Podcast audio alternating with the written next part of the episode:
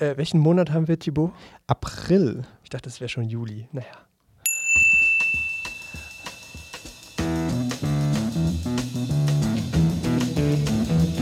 You know the day destroys the night, night divides the day. Break on through to the other side. I would like to buy a hamburger. I would like to buy a hamburger. I would like to buy a hamburger. I would like to buy eh, a hamburger. It's not Damburger, hamburger. I'm not saying Dimburger. Maybe we should stop. We don't quit. We do not quit. Again, again. Welcome to the other side. Hey, salut Scherzkeks. Salut, Thibaut. Also im Programmheft heute unter Leuten, Leuten, die streiten, intrigieren und lügen, unter Leuten, die in Unterleuten wohnen, einem Dorf mittendrin in der brandenburgischen Ereignislosigkeit. Die Autorin des Romans, Julie C., sagt, sie steckte beim Schreiben so tief in der Story, dass sie nicht mehr zwischen ausgedachten Figuren und echten Personen unterscheiden konnte. Hm, vielleicht will sie ja auch nicht unterscheiden. Fest steht, dass Julie C. heute auf der anderen Seite ihres Radioempfängers sitzt und zwar in einer halben Stunde. Yep. Aber vorher wollen wir Schluss machen mit der Diskriminierung von Tieren im deutschen Feuilletonradio. Immer nur Kultur für Menschen. Was soll das? Wir haben heute deshalb eine Performance für Katzen im Programm. Und wer da wohl mindestens genauso laut schnurrend zugeschaut hat? Moritz Hartmann natürlich. Auf geht's, Janik, mit geflickten Jeans und Marienkäfern auf der Brust in Richtung The Other Side. Willkommen auf der anderen Seite. Aber zuallererst, Janik, erzählen Sie mir eine Geschichte. Thibaut, stehen Sie auf todsichere Pläne? Ja. Okay, dann müssten Sie sich ganz kurz vorstellen, dass Sie nicht Thibaut sind, sondern ein Dieb, so mit Strumpfmaske, der jetzt einen Raub äh, Okay, okay, ja, ja, ich bin dran. in der Okay. Ja. wie würden Sie diesen Raub anstellen? Würden Sie, ja, hätten Sie einen Fluchtwagen, hätten Sie einen Komplizen? Stellen Sie sich das wirklich vor. Nee, ich würde mich einschleusen vorher in der Organisation. Mhm. Also Organisation ist wichtig, Debo. Solche Dinge sind einfach wichtig, wenn man einen Raub planen will. Man kann es aber auch machen wie dieser Mann. In Washington überfällt er einen Laden, rennt über die Straße, springt über einen Zaun, reißt sich dabei einen Finger aus. Bis er das mit seiner blutenden, blutenden Hand realisiert hat, steht er vor einem Haus. Einem weißen Haus. Dem Weißen Haus. Die Türen werden automatisch verriegelt, Reporter und Mitarbeiter im Weißen Haus für einige Momente eingeschlossen und bewaffnete Sicherheitsbeamte und der Secret Service schwärmen aus. Condition Yellow nennt man sowas. Todsicherer Plan also. Allerdings für einen Abstecher ins Krankenhaus. Okay, ich übe nochmal mit diesem Gangster.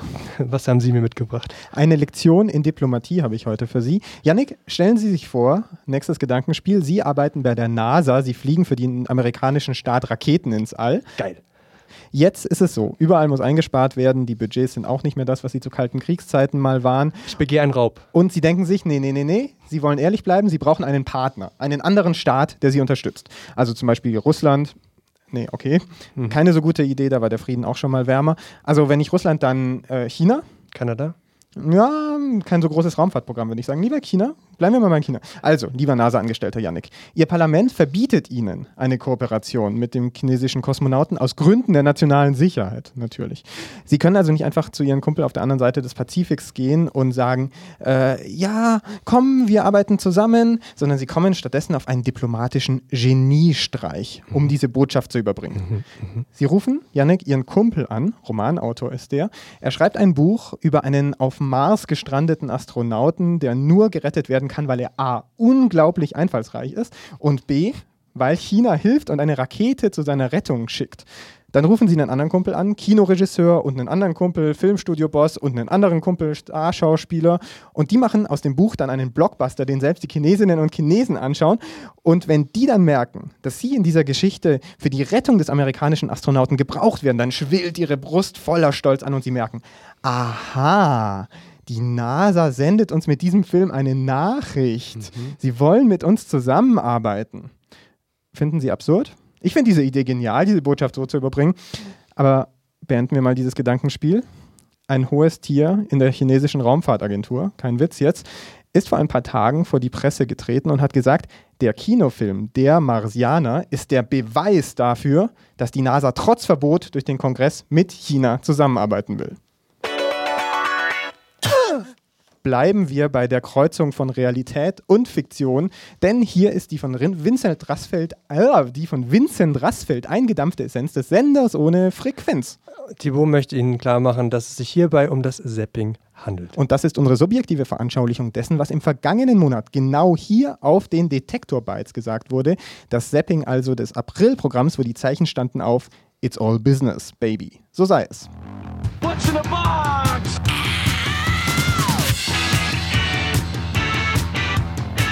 Grünes Licht. Es geht los. Ganz alleine bin ich hier nicht, denn im Studio direkt jetzt neben mir auf dem Boden, da liegt jemand. Bis August läuft noch das Kunstexperiment Artcoin. Ist es denn tatsächlich so eine tolle Sache? Ja, die Idee war, dass das Kunstwerk in den Vordergrund kommt. Wenn ich auf eure Seite gehe, sehe ich nur das Kunstwerk, aber nicht von wem das gemacht ist. Also ist einiges los. Na gut. Kann ja auch sein, dass einer von den Kunststudenten so durchstartet, dass er in 20 Jahren Wahnsinnspreise verlangen kann. Reichlich Kohle in der Brieftasche und eine Menge Freizeit. Also einerseits kauft man die Katze im Sack, andererseits ja nicht, weil man sieht ganz genau, was man bekommt. Man sieht nämlich das Bild. Und eigentlich sind wir der Meinung, das Bild sollte das Wichtigste sein und nicht die Hintergrundinformation. Es wird ganz äh, liebevoll bei uns, könnte man fast sagen. Sie werden nicht glauben, was dieser Prominente letzte Nacht getan hat. Ein Forschungsprojekt der Bauhaus-Universität Weimar will Klickköder, sogenannte Clickbaits, aus dem Internet herausfiltern. Wenn man von den 3000 Tweets sich zufällig herauszieht, dann sind nach einer Mehrheitsmeinung von drei Personen etwa ein Viertel davon als Clickbait anzusehen. Das ist doch alles nicht nichts. Die senden einen Scheiß. Und das 24 Stunden am Tag. Und das sieben Tage in der Woche. Obwohl man ja auch sagen muss, dass es vielleicht nicht alle nervig finden und manche auch, äh, ja, klicken. Die Schwierigkeit, die, vor der wir jetzt stehen, ist ein Verfahren zu entwickeln, das die guten Nachrichten von den schlechten trennt. Und deswegen setzen wir auf maschinelle Lernverfahren. Ja, es ist ein bisschen so, als würden die Maschinen bereits die Menschen versklaven. Werden dann Clickbaits auch gebraucht, um Geld zu verdienen? Ich hoffe, dass Nachrichtenverlage in der Lage sein werden, in Zukunft online doch wieder anders auf die nötigen Klickzahlen zu kommen, um das Geld, das sie brauchen, zu verdienen. Ja, der Frühling liegt ja in der Luft, die Gräser sprießen und einige unserer Hormone kommen so richtig im Fahrt. Wie ist das bei dir aktuell? Tripper durch Tinder? Mit so richtig Schaum und Britzel und alles? Ich fürchte, es sieht nicht gut aus. Wie meinst du das? Okay, also sogenannte Reichsbürger schikanieren auf jeden Fall relativ erfolgreich, wie es scheint, die deutsche Justiz. Die Reichsbürger behaupten, die Bundesrepublik Deutschland sei kein Staat, sondern eine GmbH. Klingt nach Science Fiction. Du glaubst das doch selbst nicht. Das ist reine Fernsehpropaganda. Da wäre ich mir nicht so sicher. Jetzt will das Amtsgericht äh, München sogar klagen. Ist denn die Behauptung, zum Beispiel die BRD sei eine GmbH, aber eben auch das Amtsgericht sei eine Firma, ist das strafbar? Das könnte dann ja nur sowas wie eine Beleidigung oder Persönlichkeitsrechtsverletzung sein. Ja, äh, immer mehr Deutsche fühlen sich bedroht. Du Penner. Und ja, das Amtsgericht hat aber keine Persönlichkeitsrecht. Das ist ja keine Person. Das ist ja interessant, wenn das Amtsgericht da tatsächlich fast so ein bisschen sich in die Richtung bewegt, in der die Reichsbürger eben genau dieses Gericht gerne sehen würden, oder? Genau, das ist der Fall. Worüber wir uns dann heute Abend auf Facebook wieder aufregen können. Wir werden es sehen.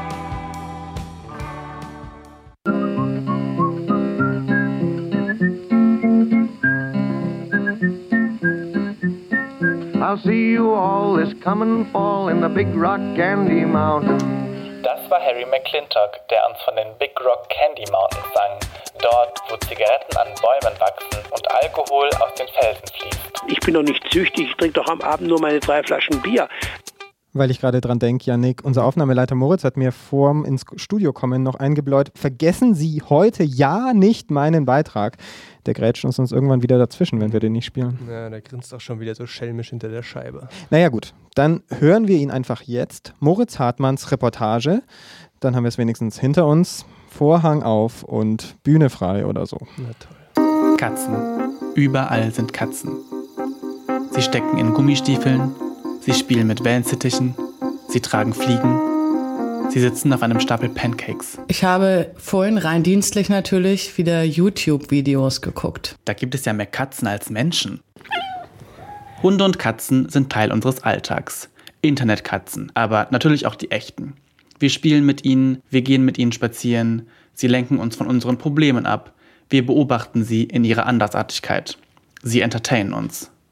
Aber wer entertaint eigentlich unsere Haustiere? Merlin und Shawnee sind zwei achtjährige getigerte Katzen aus Wien. In ihrem Wohnzimmer, das sie zusammen mit ihrer menschlichen Mitbewohnerin Petra bewohnen, findet heute eine Performance statt. Während Merlin auf der Sofalehne liegt, hat Shawnee es sich in einem Schuh bequem gemacht. Das sieht ja aus wie bei Instagram.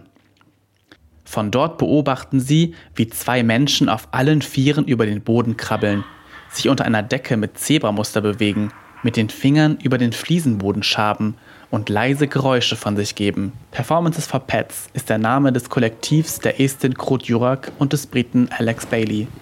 Menschen mit theaterbegeisterten Haustieren können die beiden für eine Performance buchen und den Vierbeinern so eine kleine Ablenkung vom tristen Wohnzimmeralltag bieten. Wir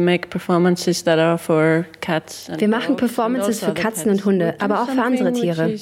Unsere Performances bewegen sich zwischen Tanz und Theater, würde ich sagen. Aber Haustiere machen eh keine klaren Unterscheidungen zwischen solchen Kategorien. Ich würde es einfach als ein kulturelles Angebot oder als Entertainment für Haustiere beschreiben.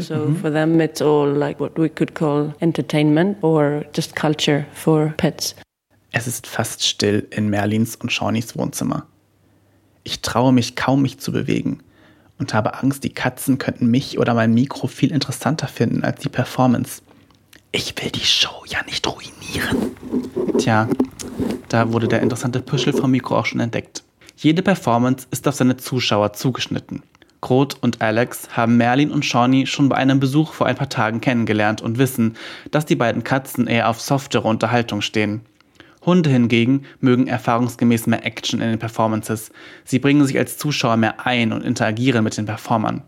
Für Merlin und Shawnee bewegen sich Krot und Alex ganz langsam über den Boden, ducken sich, machen sich klein. Die Geräusche, die sie machen, hören sich ein bisschen so an wie Katzen miauen. Außerdem tragen die beiden T-Shirts mit Katzenfellmusterung. In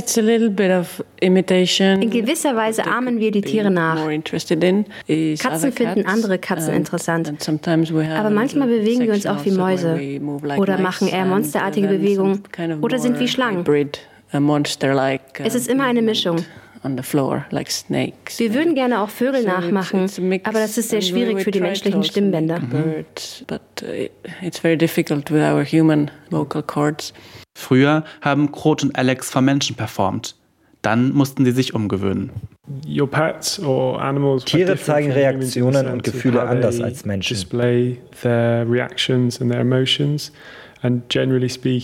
Tiere täuschen dich nicht, wenn es darum geht zu zeigen, was sie über etwas denken. Menschen sind gute Lügner, Tiere aber nicht so. In den Performances bekommen wir also direktes Feedback von unseren Haustierzuschauern. Aber eigentlich sehen die beiden Tierliebhaber die Tiere gar nicht unbedingt nur als Zuschauer, sondern sie sehen sie auch als Performer. If you think that the pets Haustiere werden von Menschen nur zur Unterhaltung gehalten. Und dies ist keineswegs wertlose Unterhaltung. Die Katze zum Beispiel ist also wirklich wie ein Künstler, der in deinem Haus wohnt und dir Kunst und Kultur bietet. In diesem Sinne sehen wir die Haustiere als unsere Kollegen an. Nach 20 Minuten ziehen sich Krot und Alex in die Ecke des Wohnzimmers zurück und stehen auf. Auch Merlin und Shawnee rühren sich wieder und nehmen auf der Zebradecke Platz. Sie riecht nach anderen Katzen von anderen Performances. Vielleicht kommen gleich ja noch ein paar andere Spielgefährten um die Ecke gebogen. Jetzt ist noch ein bisschen Zeit zum Streicheln. Merlin und Shawnee dürfen auch noch einmal mein Mikro begutachten. Krotz und Alex Anliegen ist doch ein politisches. Sie glauben, dass durch mehr kulturelle Angebote für Tiere ihnen mehr Rechte zugestanden werden könnten. In Zukunft könnten die Menschen vielleicht nicht mehr Besitzer ihrer Haustiere sein, sondern eher ihre Gastgeber. Das Haustier würde dann mit einem leben, aber würde niemandem gehören. Haustiere könnten dann wie Menschen autonome Bürger sein. Gibt es bald Theaterhäuser nur für Katzen? Dürfen Katzen dann auch an Wahlen teilnehmen? Wird die Mischehe zwischen Mensch und Haustier erlaubt? Wovor haben wir mehr Angst? Vor autonom fahrenden Autos oder vor Autos, die von Hunden gefahren werden? Was meinen Sie, Thibaut und Yannick? Wollen Sie nicht auch mal eine Tiersendung machen? Diesen Trend sollten Sie nicht verschlafen. Ich habe mit Merlin und Shawnee letzte Woche schon ein bisschen Miauen geübt. Ich stehe als Sprecher gerne zur Verfügung. Besonders schön finde ich immer sein Schnurren nach der Sendung. Danke, Moritz. Ich freue mich ehrlich auf Ihren nächsten Beitrag hier an dieser Stelle. Wahlgesang zum Beispiel bei Detect FM. Und jetzt, Janik? Was kommt jetzt? Ähm.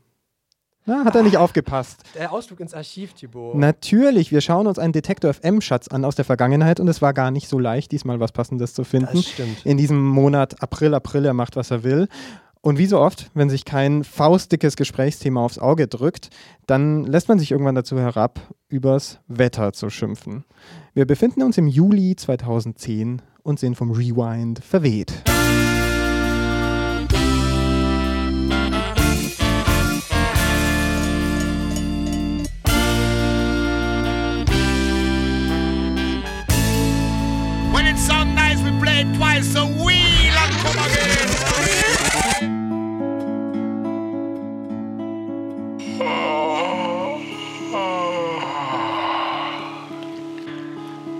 Austauschbarer Samstagmorgen. Thibaut und Yannick spielen sich im Keller manisch mögliche Radioperlen für die Sendung am Abend vor. Und ich schaue aus dem beknackten Studiofenster. Dicke Schneeflocken Ende April. Gesprächsthema für meine nächsten zehn Telefonate.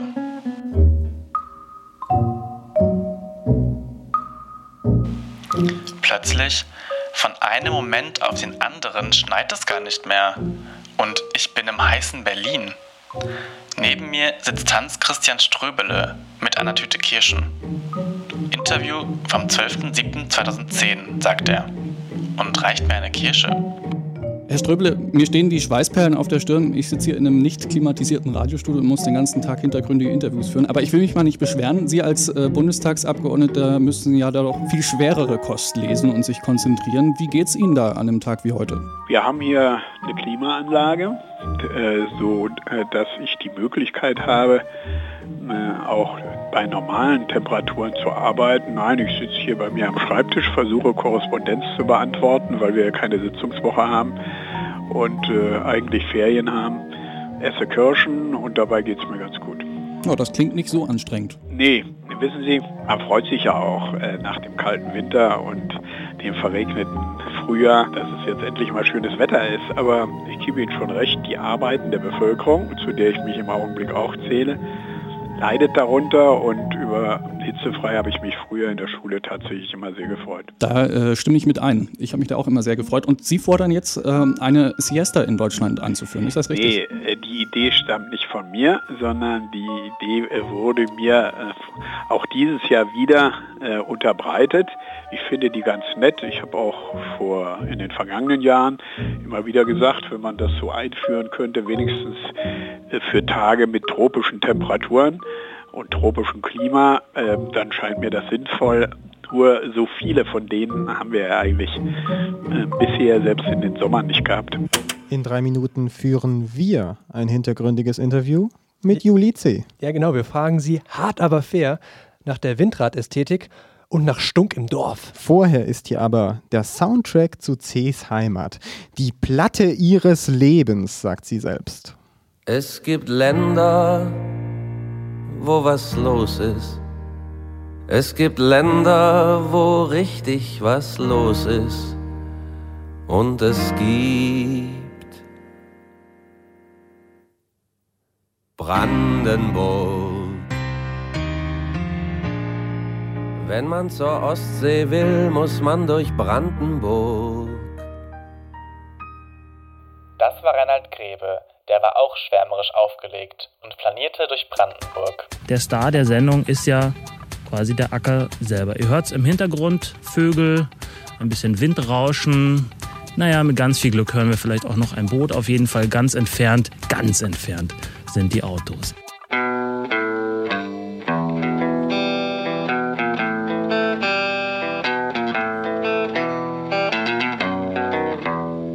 Bei mir ist es das Treppenhaus, die Arena, in der es passiert. Informationen machen die Runde, Argumente drehen sich im Kreis und Drohungen spitzen sich spiralförmig zu. Das Treppenhaus ist der Ort für Gerüchte. Es heißt ja nicht umsonst Flurfunk. Um da dabei zu sein, quartieren sich ja auch Soziologen manchmal in den Stadtvierteln ein, ähm, in dieses Stadtviertel, das sie untersuchen wollen, und Romanautorinnen wahrscheinlich auch. Aber Weil Juli C. statt in der Stadt am Land wohnt und da auch bleibt, spielen sich bei ihr Verleumdung, Bedrohung und das alltägliche Schielen auf die eigenen Interessen unter Leuten ab, die in einem Dorf wohnen. Ein idyllisches Dorf, umgeben von naturgeschützten Wäldern und Wiesen. Flurfunk mal anders. Juli C., guten Tag. Ja, hallo. Und willkommen auf den Wellen von Detektor FM. Sie, die die Stadt verlassen haben, um am Land zu wohnen, um dort ihre Ruhe zu haben, Sie vermiesen uns jetzt mit Ihrem Roman unter Leuten das idyllische Bild vom Land, damit Sie auch weiterhin Ihre Ruhe dort haben, oder? Neulich hat mich einer das auch schon gefragt. Der meinte, ich hätte das Buch nur geschrieben, um zu verhindern, dass so viele Stadtflüchtlinge rausziehen und irgendwann unser Dorf wegen Überfüllung geschlossen werden muss. Das war zwar eigentlich gar nicht meine Idee beim Schreiben, aber jetzt, wo Sie es sagen, würde ich sagen, doch, das ist auch ein willkommener Nebeneffekt des Romans. Die sollen ruhig alle wegbleiben. Aber erleben Sie Ihr Landleben so, wie Sie es beschreiben? Nein, also es ist zwar schon so, dass mich mein eigenes Landleben natürlich auf die Idee gebracht hat und auch die ganze Zeit beim Schreiben den Roman irgendwie befüttert hat. Aber was ich Gott sei Dank bislang noch nicht erlebt habe, ist, dass so ein Streit im Dorf wirklich derartig eskaliert. Nur, ich könnte es mir halt vorstellen. Also von den Grundbedingungen sozusagen, die ich kennengelernt habe, im Guten wie im Schlechten, wie die Leute sind, wie die mit Problemen umgehen, halte ich das für denkbar. Vielleicht nicht bis in letzter Konsequenz, aber es ist schon für mich quasi ein realistisches Szenario, aber eben kein selbsterlebtes der Streit, der da eskaliert in Ihrem Buch, der dreht sich ja um einen Windpark, der gebaut werden soll bei diesem Dorf, bei dem Dorf, das Unterleuten heißt. Ähm, wie wäre das bei Ihnen im Dorf? Wären Sie einverstanden mit einem Windpark vor dem eigenen Gartentor? Ich auf gar keinen Fall. Also ich würde es genauso machen wie die Leute in meinem Buch. Ich würde weiterhin sagen, dass die Energiewende wahrscheinlich eine super Idee ist und man soll gern auch Windkraft machen, aber auf gar keinen Fall da, wo ich wohne, weil das ist, äh, glaube ich, in Wahrheit die Haltung der meisten Menschen zu diesem Phänomen. Also abstrakt und politisch äh, mag man da Befürworter sein, aber wenn es einen selber betrifft, dann kann sich die Meinung da auch recht schnell ändern und nicht umsonst ist es in Unterleuten ja auch ausgerechnet ein Umweltschützer der dann eben zum erbittertsten Bekämpfer dieser Windkraft-Idee wird. Was ist denn so schlimm an Windrädern? Haben Sie mal eins gesehen, Sie ja. als Städter? Ja, ja, ja, tatsächlich. also mir ging es halt auch so, dass solange ich noch in der Stadt gewohnt habe und ähm, Windparks immer mehr so im Vorbeifahren am Rande einer Landstraße oder am Rande der Autobahn gesehen habe, dachte ich manchmal so in der Abenddämmerung auch, ach, das ist doch eigentlich auch ganz romantisch und so. Aber wenn man das wirklich dicht vor Augen hat, ähm, hat das was Quellendes. Und ich habe inzwischen auch eine Theorie dazu. Es, ähm, Bitte. Immer gerne, oder? Theorien Theorie sind ja so. Schön im Radio. Dafür bin ich ja sozusagen auch bekannt und beliebt für Theorien. Ähm, also es ist ja so, dass schon Don Quixote in einem der ähm, sozusagen grundlegendsten Romane unserer Literaturgeschichte ausgerechnet die Windmühle der das Böse oder den, das zu bekämpfende Monster irgendwie darstellt. Das ist ja eigentlich ein komischer Zufall. Das hätte ja auch was ganz anderes sein können, gegen das Don Quixote zu Felde zieht. Und meine Theorie ist eben, dass diese Kreisbewegung, die diese Dinger ausführen, auf den Menschen wirklich wie eine psychologische Folter wirken, weil der Kreis und dieses nicht endende, dieses nicht eingreifen können irgendwie so ein wie so ein Symbol für die Unausweichlichkeit für ist. Für die Ewigkeit. Für die Ewigkeit, auch für das Gefangensein in Zyklen, ja, also die Jahreskreise, die sich immer wiederholen. Also die Zeit verläuft für uns ja auch kreisförmig. Und ich glaube, darauf starren zu müssen, ist einfach was, was einen wirklich in die Neurose treiben kann. Das meine ich jetzt ganz ernst. Aber jetzt argumentieren Sie ja schon literarisch und mhm. Sie sind ja Schriftstellerin. Mhm. Hätten Sie da nicht eigentlich die Erzählung zu den Windrädern auch verändern können? Also gerade Sie als Schriftstellerin dann sozusagen ein positives Beispiel für Windräder geben können in, durch ein Buch? Ich glaube, das funktioniert begrenzt, dass Literatur den Blickwinkel wirklich auf die Welt verändert. Ähm, wenn es aber etwas ist, was tatsächlich im tiefen Bewusstsein angreift, und das glaube ich bei Windrädern, fürchte ich, dass die Literatur nicht durch einen, sozusagen eine Uminterpretation diesen Effekt beheben kann. Und außerdem, ähm, Romane sind ja nicht dazu da, die Welt schöner zu machen. Also das ist jedenfalls nicht mein Verständnis von Literatur, sondern ich möchte eigentlich auch nicht die Welt schlechter machen, aber halt Dinge eher aufdecken, die kritisch sind, als einfach nur eine Dose Zuckerguss über die Verhältnisse gießen. Aber jetzt sind ja ausgerechnet Sie die Romanautorin in Deutschland, die dafür bekannt ist, die Welt besser machen zu wollen und die Vorschläge bietet in ganz verschiedenen, ähm, auf ganz verschiedenen Feldern. Sie haben neulich gesagt, dass äh, das, was äh, Sie dazu prädestiniert und vielleicht auch Ihre Berufskollegen, ähm, ist, dass die Literatur das einzige Medium ist, das in die Köpfe der Menschen schauen kann. Mhm. Was meinen Sie damit und wie verändert das äh, die, die Gesellschaft? Mhm. Also was ich gerade sagen wollte, ist nicht, dass Literatur die Welt nicht verbessern kann, sondern dass Literatur nicht dazu da ist, die Welt sozusagen schöner darzustellen, als sie ist, weil dann hätte sie auch keine Besserungsfunktion. Ähm, ich glaube, dass das, was Menschen, also das Denken von Menschen tatsächlich wirklich tief beeinflussen kann, die Möglichkeit ist, und sei es für eine Sekunde, den eigenen Blick zu öffnen.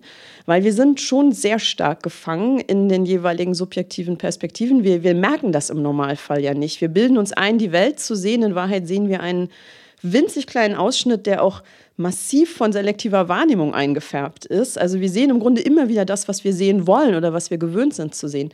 Und wenn einem mal die Möglichkeit gegeben wird, zum Beispiel in der Literatur in einen anderen Menschen wirklich scheinbar sich hineinzufühlen und zu denken, ach Quatsch, so sieht er die Welt. Also das kann so Aha-Erlebnisse erzeugen. Also jedenfalls geht es mir als Leserin so, wo sich auf einmal ein Riesenfenster öffnet im Kopf. Und ich glaube, das sind ungeheuer wichtige Erfahrungen für uns, weil uns das immer wieder klar macht, was das eigentlich bedeutet, ein gesellschaftliches Wesen zu sein und nicht allein zu sein auf der Welt ist diese Einstellung, also ähm, den Menschen kurz ermöglichen, in die Köpfe von anderen Menschen reinzuschauen, auch die Einstellung, mit der Sie zum Beispiel zu Frank Plasberg gehen am Tag der Landtagswahlen, dieser, diese drei Landtagswahlen, bei denen die AfD sehr gut abgeschnitten haben, da saßen Sie neben äh, Thomas Oppermann und ähm, und wer war noch da? Ähm, natürlich war Peter, Peter Altmaier. Natürlich ja, Peter Altmaier. Der ist immer da, den bemerkt man eigentlich aber, schon gar nicht. Aber, aber ist, ist, das, ist, ist, das, da auch diese Funktion, die Sie einnehmen? Äh, den, den, den Blick in, den Köpf, in, in die Köpfe der Menschen? Es ist ein bisschen anders, weil mir ein Fernsehformat diese Möglichkeit nicht wirklich gibt. Da ist die Stimmung zu aufgeheizt, man hat viel zu kurz Redezeit, man kann Dinge nicht wirklich schildern. Aber was ich schon glaube, ist, dass ich sozusagen, indem ich da sitze, einfach durch gewissermaßen mein Persönlichkeitsprofil als Nicht-Politikerin, nicht professionelle journalistische Berichterstatterin und in gewisser Weise normaler Mensch mit einer gewissen Liebe zur Sprache ohnehin schon der andere Blick bin. Also selbst wenn ich es nicht glaube, dass ich schaffe, da wirklich was so zu beschreiben, dass einer da ein Aha-Erlebnis kriegt, ähm, hoffe ich, dass der Grund, warum ich gehe, dass sozusagen schon meine Anwesenheit dort in gewisser Weise das Aha-Erlebnis sein kann. Was verändert Ihre Anwesenheit? Sie bricht einfach den Kontext aus professionell und maschinell ablaufendem Diskurs auf. Und das funktioniert tatsächlich und ähm, das wird mir auch immer wieder zurückgespiegelt und das ist auch der Grund, warum die mich überhaupt einladen. Die sagen dann halt im Nachhinein, das ist aber gut, dass sie da waren, weil dann konnten nämlich die Altmaiers und Oppermanns dieser Welt eben nicht einfach das nur so machen, wie sie es immer machen, weil da auf einmal jemand dazwischen sitzt, der ganz anders argumentiert, der eine ganz andere Blick auf die Dinge hat und die sind dann eben auch gezwungen, sich in gewisser Weise anzupassen an das. Also man ist so ein bisschen der, der Störton in, in einem sonst sehr gewohnheitsmäßig ablaufendem Spiel. Ich habe eine sehr krasse Formulierung gefunden für den Grund, weshalb Sie bei solchen äh, Fernsehsendungen auch eingeladen werden. Der steht in der Zeitung, nicht im Fernsehen. Mhm. Äh, das war eine Rezension in der FAZ und da steht als Einleitung, sie kennt sich mit fast allem aus und hat zu allem eine Meinung. Wenn mhm. man sowas liest, das tut auch weh, oder? Also das habe ich jetzt schon oft gehört und das ist so ein bisschen wie wenn man das dicke Kind damit hänselt, dass es dick ist. Ab ein paar Jahren denkt man sich dann auch, komm, geh weiter. Also das trifft mich jetzt nicht mehr so hart. Es ist natürlich total dämlich, weil wer auch nur im Ansatz sich mal angeguckt hat, zu welchen Themen ich mich zu Wort melde, wird feststellen, dass es extrem wenige sind. Ähm, das mit der Landtagswahl. Vor allem, also eigentlich vor allem das und schon die Landtagswahl war eine totale Ausnahme. Also ich habe in der Vergangenheit immer mal was zu Wahlen gesagt, aber eigentlich nie im Nachhinein, sondern wenn dann im Vorfeld. Und das hatte jetzt wirklich mit dieser besonderen Situation zu tun, dass halt die AfD jetzt gerade so stark wird und ähm, da einfach bei mir auch so eine gewisse Besorgnis natürlich am Werk ist. Normalerweise würde ich mich in eine gewöhnliche Landtagswahl niemals einmischen. Also so eine Form von Politik ist gar nicht mein Anliegen, da kenne ich mich auch gar nicht wirklich aus. Wurden Sie gefragt oder ja, haben, Sie sich, haben Sie sich sozusagen eingebracht in die Diskussion und haben gesagt, ja. Ich komme jetzt vorbei. Hey Frank. Übermorgen bin ich übrigens bei Hart aber fair, wärm den Sessel vor. Nee, ähm, die Redaktionen laden ein und ähm, ich lehne, ich würde jetzt mal sagen, 85 Prozent der Einladungen ab. Ähm, und einige nehme ich an. Also schon an dem Verhältnis kann man eigentlich sehen, dass es von meiner Seite auch aus zeitlichen Gründen einfach eine sehr enge Auswahl ist. Weil was soll ich da sitzen bei irgendeinem Thema, was mich nicht interessiert? Macht ja keinen Sinn. Ein Thema, was ich schon angedeutet hatte, was Ihnen irgendwie am Herzen liegt, ist die Überwachung. Da mm. haben Sie mhm. sich extrem eingemischt, mm. haben sogar einen Brief verfasst, äh, an die Kanzlerin ging, medienwirksam. Ähm, jetzt ist bei der Überwachung so, also der Protest hat stattgefunden, verändert hat sich nicht wirklich was. Also man könnte es eigentlich als gescheitert ansehen, wenn wir jetzt mal ehrlich sind. Ja, wenn man jetzt kommt, auch wieder ein bisschen drauf an, wie man guckt. Also wenn man sagt, ein Erfolg wäre gewesen, dass Angela Merkel eines Morgens aufwacht und sagt, oh, siehe an, ich bin ja Datenschützerin und wir machen jetzt einen Haufen supergeile Gesetze, mhm. dann ist es gescheitert. Äh, das war aber ehrlich gesagt auch nicht die Erwartung. Also was man schon sagen muss, ähm, und das weiß ich deswegen, weil ich dieses Überwachungsthema wirklich schon sehr lange verfolge, nicht erst seit Snowden, das Bewusstsein in der Bevölkerung für das Thema hat sich in den letzten drei, vier Jahren so eklatant verändert. Also ich bin noch vor fünf, sechs Jahren als eine Paranoide betrachtet worden. Also wir haben selber die wenigen Datenschützer, die es sozusagen gab, Witze gemacht, dass wir die mit dem Aluhelm sind, die halt äh, Angst haben, man liest ihre Gedanken, weil so wurde man wahrgenommen. Und das hat sich geändert. Also inzwischen brauche ich niemandem mehr erklären, warum ich mich. Äh, aber die Überwachung hat sich nicht geändert. Ja, ja, aber langsam, langsam, ja. Mhm. Also ähm, wir haben es hier nicht mit einem so kleinen Problem zu tun, wo man nur ein Hämmerchen braucht, dann haut man einmal drauf, sondern wir haben es hier mit was zu tun, was mindestens so einflussreich ist auf unsere Gesellschaft, wie das die industrielle Revolution äh, vor 150 Jahren war. Und wenn man sich anguckt, wie viele Jahrzehnte es gebraucht hat, bis wir angefangen haben bei dieser letzten technischen Revolution, Gesetze und Gestaltungsmöglichkeiten zu finden, die das eindämmen. Ja? Also bis dann die Umweltbewegung mal begann und auch Sozialgesetzgebung stattgefunden hat, die all diese Verwerfungen irgendwie flankiert und versucht, wieder menschenwürdiges Leben äh, darzustellen, das hat 100 Jahre gedauert. Ja? So gesehen ähm, ist es vielleicht doch nicht so erfolglos, wenn man sagt, wir haben in ein paar Jahren immerhin schon mal geschafft, der Bevölkerung klarzumachen, äh, hoppla, hier passiert was und ich glaube, heutzutage würde sich auch niemand mehr eine Google-Brille kaufen, ohne sich vorher zu überlegen, was das ist. Und wir sind ja auch noch nicht fertig, ja, der Prozess geht ja weiter. Ich glaube, wir könnten das Thema jetzt noch eine Stunde diskutieren und hätten bestimmt eine, eine sehr, sehr interessante Grundlage. Worauf ich hinaus will, ist, Sie sind nicht müde geworden, sich sozusagen politisch zu engagieren. Doch, ich hatte total Burnout, wie das heute heißt, nach der letzten Großaktion. Das war dieser ähm, internationale Aufruf, wo wir über 1000 Schriftsteller weltweit dazu gebracht haben. Also erst haben wir ein Manifest entwickelt, allein das hat Monate Streit äh, gebraucht und dann haben wir weltweit Schriftsteller und dann auch Medien unter einem Schirm versammelt und eine Aktion gemacht. Das war unfassbar viel Arbeit und danach äh, konnte ich einfach nicht mehr. Also da hatte ich mich dann auch schon so weit entfernt von meiner Autorenexistenz, dass klar war, jetzt muss ich mal einen großen Schritt zurücktreten. Und jetzt habe ich in den letzten anderthalb Jahren mich weiter mit dem Thema beschäftigt, aber nur in, also fast nur in Hintergrundgesprächen. Ich treffe mich halt die ganze Zeit mit Politikern, aber ich mache halt zurzeit keine Podiumsdiskussion zu dem Thema. Ich schreibe keine Essays. Weil irgendwann hatte ich auch so das Gefühl, ich habe echt gesagt, was es dazu zu sagen gab. Wenn ich noch ein Essay schreibe, steht da genau das Gleiche drin wie im letzten.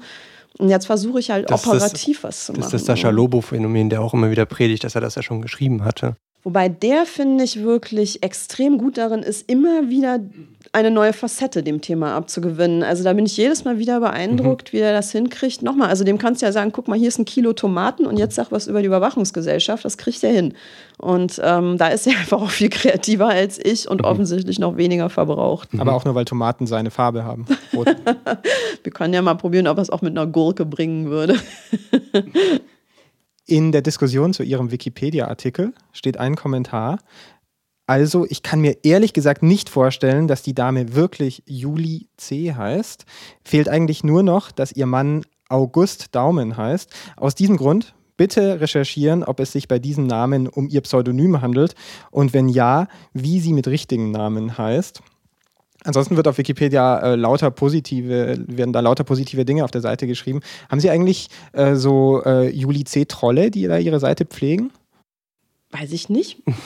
Also es ist wirklich eklatant. Ähm, in der Diskussion kommt immer wieder heraus, dass das, also das Bild von Juli C. viel zu positiv sei. Ja, ja, das kann ich mir gut vorstellen. Ja. Also wenn ich mich doof fände, würde mich das auch ärgern, was da steht. ja. Aber wer aber die Leute sind und was da wirklich abläuft, muss ich Ihnen ehrlich mhm. sagen, das verfolge ich jetzt. Aber verraten so Sie genau. doch mal was Schlechtes über sich. Ähm, warum, warum man mich doof finden kann ja. oder was? Mhm. Also ich kann total, das ist halt dieses Klassensprecherinnenproblem. Also Frauen, die eine Meinung haben und die auch sozusagen einen gewissen Führungsanspruch vor sich hertragen, werden nach wie vor, und das war schon zu Schulzeiten so, und das hat sich kaum geändert, erstmal in so eine Ecke gestellt, man sei unentspannt oder irgendwie zu ehrgeizig oder besserwisserisch oder Oberin, Oberlehrerinnenhaft. Also das hat in der Grundpaarung von Eigenschaften schon was Unsympathisches. Das ist leider nach wie vor so. Damit muss man sich auseinandersetzen. Also Dinge, die man mir vorwirft, würde man einem Mann niemals vorwerfen. Also es hat echt damit zu tun und man sieht ja auch gerade in, haben wir darüber gesprochen, in Talkshows oder anderen wirkmächtigen Meinungszirkeln ähm, wieder so die Verteilung ist nicht nur die Geschlechterverteilung, sondern auch die Altersverteilung. Also man muss eigentlich mindestens 50 sein und auf jeden Fall Anzug und Krawatte, sonst ähm, mhm. ist man da eigentlich fehl am Platz. Und das erzeugt natürlich dann auch Wut, klar. Aber dass Leute nicht einverstanden sind, dass Leute meinen, sie haben wirklich Unrecht, weil es gibt ja tatsächlich diese Gegenpositionen, die sagen, okay, Privatsphäre, etwas, ja. was sie hochhalten, das ist einfach ein Konzept von gestern. Ja. Ähm, die, dieses Argument, sie hat einfach Unrecht, das lassen sie nicht gelten? Doch, aber das wird mir eigentlich höchst selten entgegengebracht. Also wenn ähm, jemand sowas tatsächlich vertritt, wie zum Beispiel Julia Schramm eine Zeit lang, ist ja so eine ähm, Post-Privacy-Vertreterin gewesen, das ist eine Position. Also darüber kann man reden, das macht Spaß, da kann man sich streiten. Damit habe ich kein Problem, aber das ähm, ist aus meiner Sicht nicht das, was am häufigsten eingewandt wird gegen Dinge, die ich sage, sondern es kommen eher solche Sachen, wie was sie gerade zitiert hat. Hat die zu allem eine Meinung? Muss die eigentlich immer mitreden? Also es sind Dinge, die eigentlich meine Diskursberechtigung in Frage stellen und nicht das, was ich sage. Ich werde für mein Gefühl viel zu selten inhaltlich angegriffen. Echter Diskurs sollte sich ja mit den Sachfragen auseinandersetzen. Das findet generell in Deutschland wenig statt. Also das ist wirklich schade. Wir reden viel aber wir machen uns nicht mehr so sehr die Mühe, wie das früher war, uns tatsächlich aufeinander zu beziehen. Also so Debatten, wo die eine Zeitung schreibt so und nächste Woche schreibt die andere Zeitung wieder so und dann gibt es wirklich einen echten Austausch von, von Argumenten. Das hat sich so ein bisschen. Aber vielleicht, weil dieses gegenseitige Zitieren ja gerade auf sowas wie Twitter super gut funktioniert, oder? Da kann man, ist ja ein sehr, sehr schneller Austausch. Warum sind Sie da zum Beispiel nicht? Das ist mir zu schnell. Ich kann nicht so schnell auf Dinge reagieren. Also Klar könnte ich jetzt auf Twitter irgendwelche so Mini-Aphorismen und Bonmots ähm, durch die Gegend schicken und wäre da bestimmt auch ganz stolz, wenn das so und so viel mal. Und sicherlich ähm, auch erfolgreich. Weiß ich nicht, könnt, müsste man sehen. Also ist ja nicht so, dass man so alle Gattungen beherrscht. Vielleicht wäre ich in dieser kürzest Form auch gar nicht so, so gut. Äh, ihr merkt ja schon, wie lange ich immer rede. Das ist für Twitter Doch, eigentlich viel zu viel. Och, machen Sie sich keine Sorgen, Frau C., hören Ihnen gerne zu. ähm, also ich denke halt lieber über Sachen eine Weile nach und das ist eben bei ähm, Social Media, was sehr auf Tempo setzt, erstmal so nicht vorgesehen. Aber verschiebt sich der Diskurs nicht dahin? Also muss man, wenn man eben genau diese Debatten fortführen möchte, nicht auch ähm, in solche Räume gehen und nicht nur zu den Menschen, die halt äh, am äh, Frühstückstisch zwei Meter Platz haben in der Breite, um eine FAZ aufzuschlagen?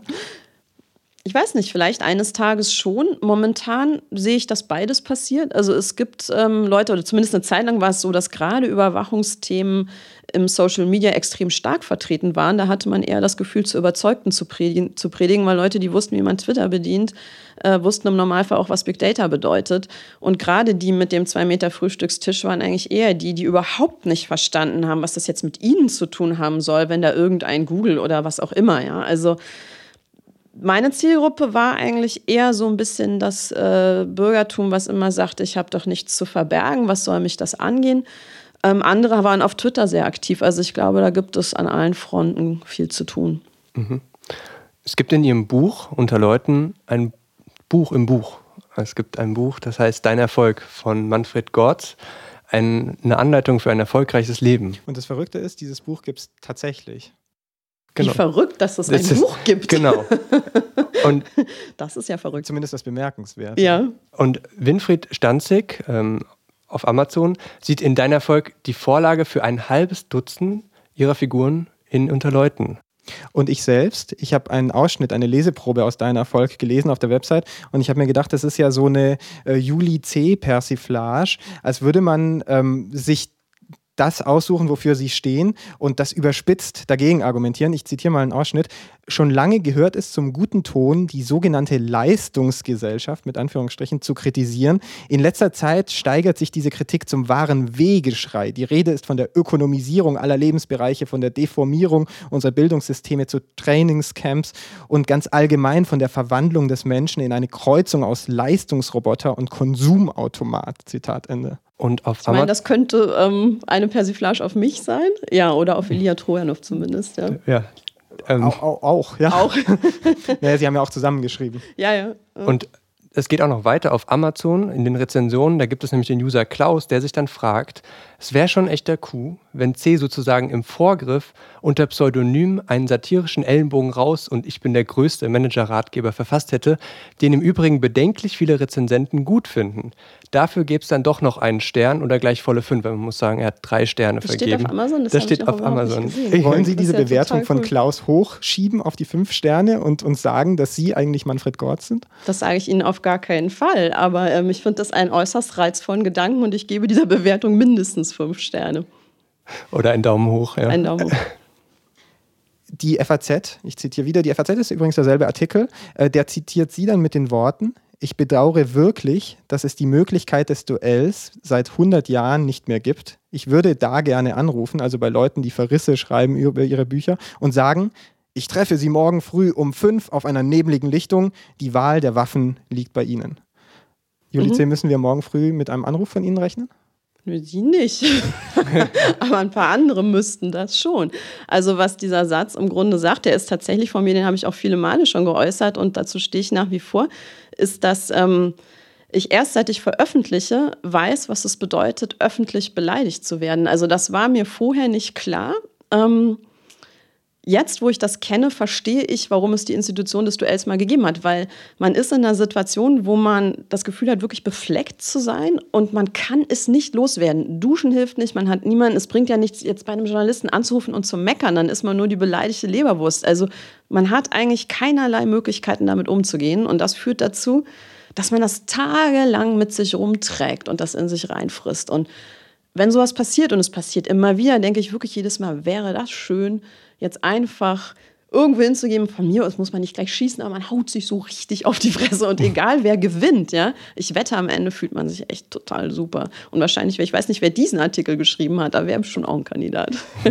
Klassischer Western eher oder wirklich mit, mit Händen und Füßen? Habe ich nicht drüber nachgedacht. Ich meine, ich bin jetzt körperlich nicht so in der Verfassung mit Händen und Füßen da irgendwie viel zu reißen. Also wahrscheinlich bräuchte ich eine Bazooka oder so, ich weiß nicht genau.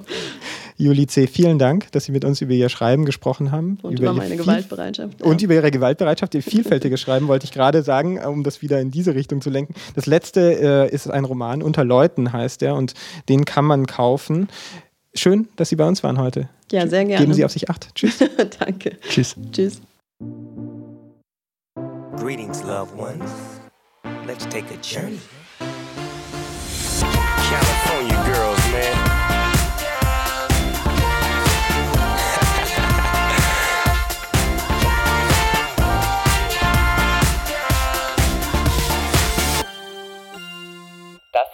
Katy Perry Perry und Snoop Doggy Dogg, die mit ihrem Chartbreaker California Girls den Detektorsektor zum Glühen brachten.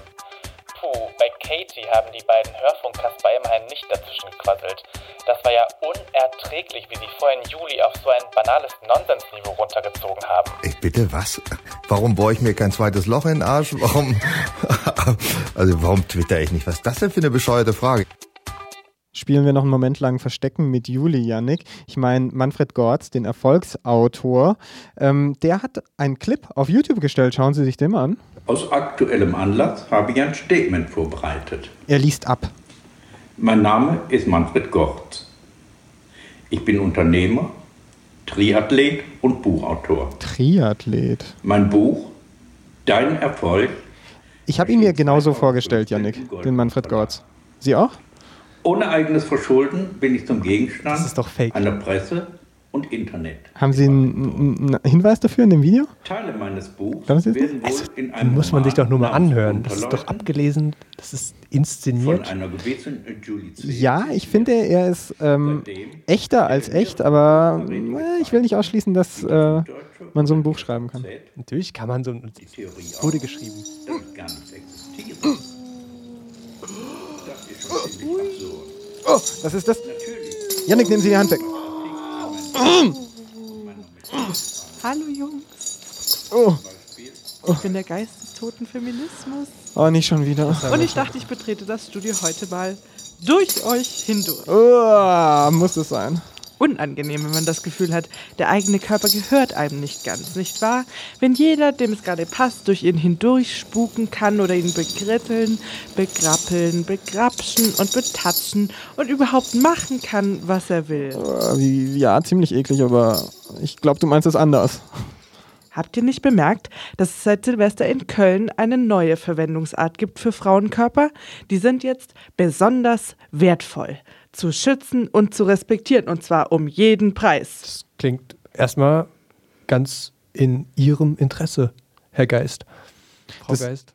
Das, das beten Sie uns doch jedes Mal vor. Ich meine, das ist doch genau Ihre Message. Das ist genau die Message. Was ja, ist los? Ja, ja, ja. Das ist genau meine Message. Aber Jungs, merkt ihr nicht, hier geht es überhaupt nicht um die Sicherheit von Frauen. Nicht wirklich. Das Ganze ist geschickt gemacht, aber es stinkt zum Himmel. Und bis in meinen Keller. Deswegen bin ich heute nochmal hervorgekommen.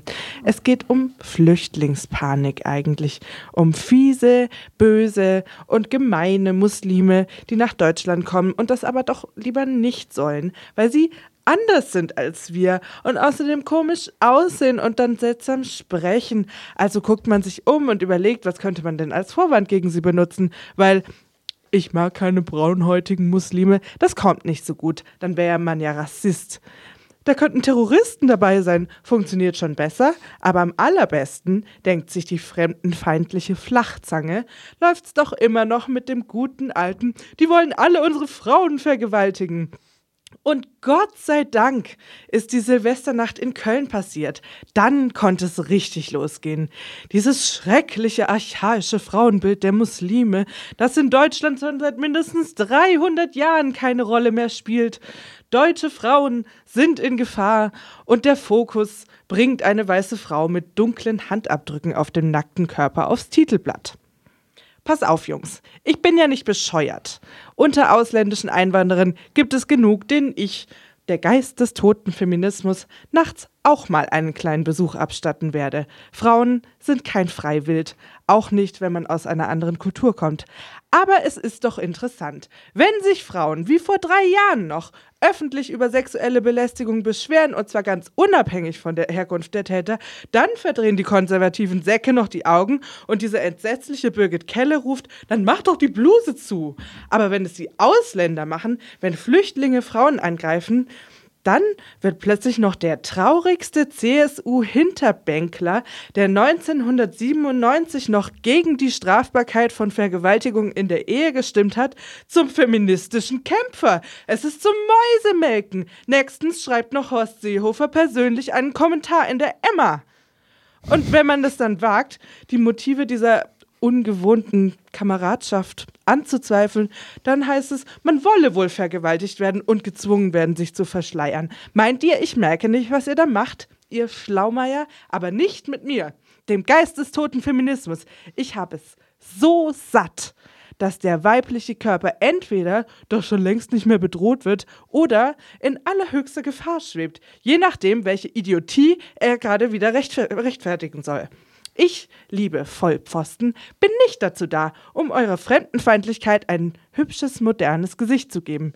Wie verlogen ist es eigentlich, zum Schutz der deutschen Frau nach Abschiebungen von übergriffigen Flüchtlingen zu brüllen, wenn in Deutschland bis heute nur jede zwölfte angezeigte Vergewaltigung zu einer Verurteilung führt. Von denen ganz zu schweigen, die gar nicht erst angezeigt werden, weil Frauen das Gefühl haben, es hat eh keinen Sinn. Müsste sich jemand, dem die Sicherheit der deutschen Frau wirklich so am Herzen liegt, nicht vor allem darum kümmern? Aber was rege ich mich eigentlich auf? Das ist denen eh egal. Und mir ist es auch egal. Wir machen das ganz anders. wenn ihr nicht aufhört, auf diese Art und Weise Frauen zu beschützen, dann komme ich nachts mal bei euch vorbeigespukt und begrapsche euch ein bisschen. Äh, ich meine, hinterlasse so fokusmäßig kalte Handabdrücke auf euren dicken Bäuchen, der Brust und den Gesichtern, aber solche, die nicht mehr weggehen. Oder vielleicht, vielleicht tätowiere ich auch, euch auch einfach nur groß Feminist auf die Stirn. Denn davor, davor habt ihr Pappnasen doch immer noch am meisten Angst.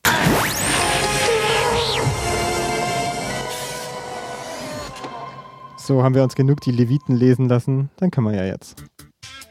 So, Delle, das soll es gewesen sein für heute Abend. Wir sind am Ende dieses Ausflugs auf The Other Side. Merci an die gesamte Mannschaft für ihre unabdingbare Hilfe bei der Sendung, Yannick. Das gesamte Ensemble der Sprecher und Sprecherinnen. Margarete Gallersdörfer, Moritz Hartmann, Rushan Arslan, Malte Andritter und auch danke an Isabel Schlegel für ihre hilfreichen Tipps bei der Vorbereitung des Gesprächs mit Juli C. Wenn man nicht richtig aufgepasst hat beim Gespräch mit Juli C. Yannick, was macht man? Dann gibt es die Sendung wie immer zum Nachhören auf www.detektor.fm. Ich wünsche Ihnen einen exzellenten Abend. Geben Sie auf sich acht. Salut Fraternité. Wir hören uns am 28. Mai wieder und bis dahin gilt wie immer eine einzige Maxime. Seien Sie kein Killjoy, seien Sie Mover. Schwachsinn. Äh, können wir nochmal? Wir können vielleicht nicht immer tun, was wir wollen, aber wir können glauben, was wir wollen. Wenn die entscheiden, an eine Welt ohne Manfred Gott zu glauben, will ich Sie dabei nicht stören. Okay, also